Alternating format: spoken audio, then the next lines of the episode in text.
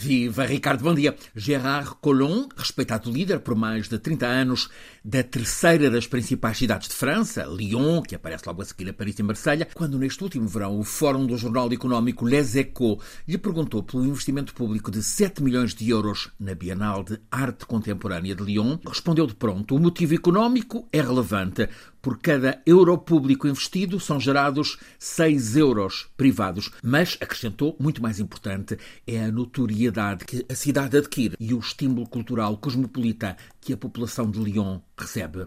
Colomb acrescentou: Nós começámos há 25 anos, Dublin na Irlanda, New Orleans nos Estados Unidos estão agora a começar e têm o mesmo empenho. Temos a ambição de montar bienais influentes e inspiramos-nos no exemplo das inalcançáveis que são as de Veneza e de São Paulo. A Bienal de Veneza tem 129 anos de história, com as artes visuais sempre no topo, e é um imã inovador que completa a histórica sedução de Veneza. A Bienal de São Paulo existe há 74 anos. É o maior encontro com a arte contemporânea em todo o hemisfério sul. E a relevância desta Bienal brasileira é testada pelo facto de a mais célebre das bienais, a de Veneza, do próximo ano, abre em 20 de abril, ter como curador o brasileiro Adriano Pedrosa, que já liderou a Bienal de São Paulo. Pedrosa já anunciou o tema para a Bienal de Veneza deste próximo ano: os estrangeiros do mundo, a começar pelos povos indígenas do sul desconhecido do planeta, cuja criação, ele garante, é surpreendente, mas tem estado longe dos nossos sentidos. É, afinal, a continuidade do que acaba de ser mostrado aos visitantes na Bienal de São Paulo, no magnífico Parque Ibirapuera, emblema do purismo de Oscar Niemeyer, o arquiteto que também concebeu Brasília. Há dados a ponderar. Esta Bienal de São Paulo, agora a terminar, teve quatro comissários curadores. Um é o espanhol Borja Villel, os outros três, todos afrodescendentes a escritora ativista feminista brasileira Diane Lima, o antropólogo também brasileiro Hélio Menezes e a portuguesa Grada Quilomba, artista investigadora do tempo colonial.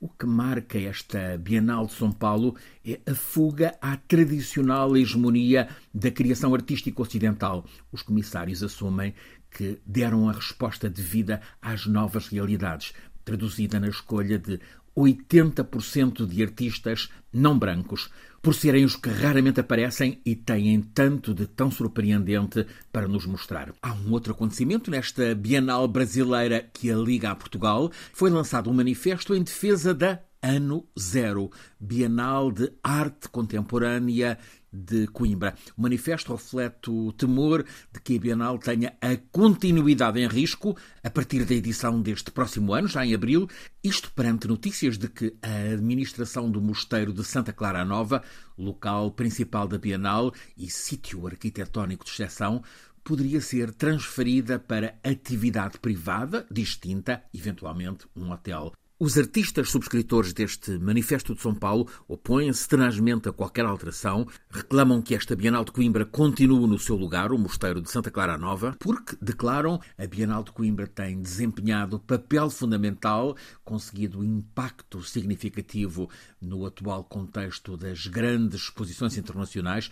A Bienal de Coimbra é adjetivada como poderosa, lê-se no manifesto que ela se tornou um importante palco no panorama artístico europeu e um dos eixos atuais mais promissores, oportunos e consolidados para a dinamização de reflexões entre agentes da comunidade artística internacional. Os subscritores declaram por isso a Bienal e o seu espaço principal, o Mosteiro de Santa Clara Nova, como entidade única, pelo que Bienal e Mosteiro não podem ser separados ou desvinculados do fundamento cultural e não podem deixar de ser marco identitário da cidade de Coimbra.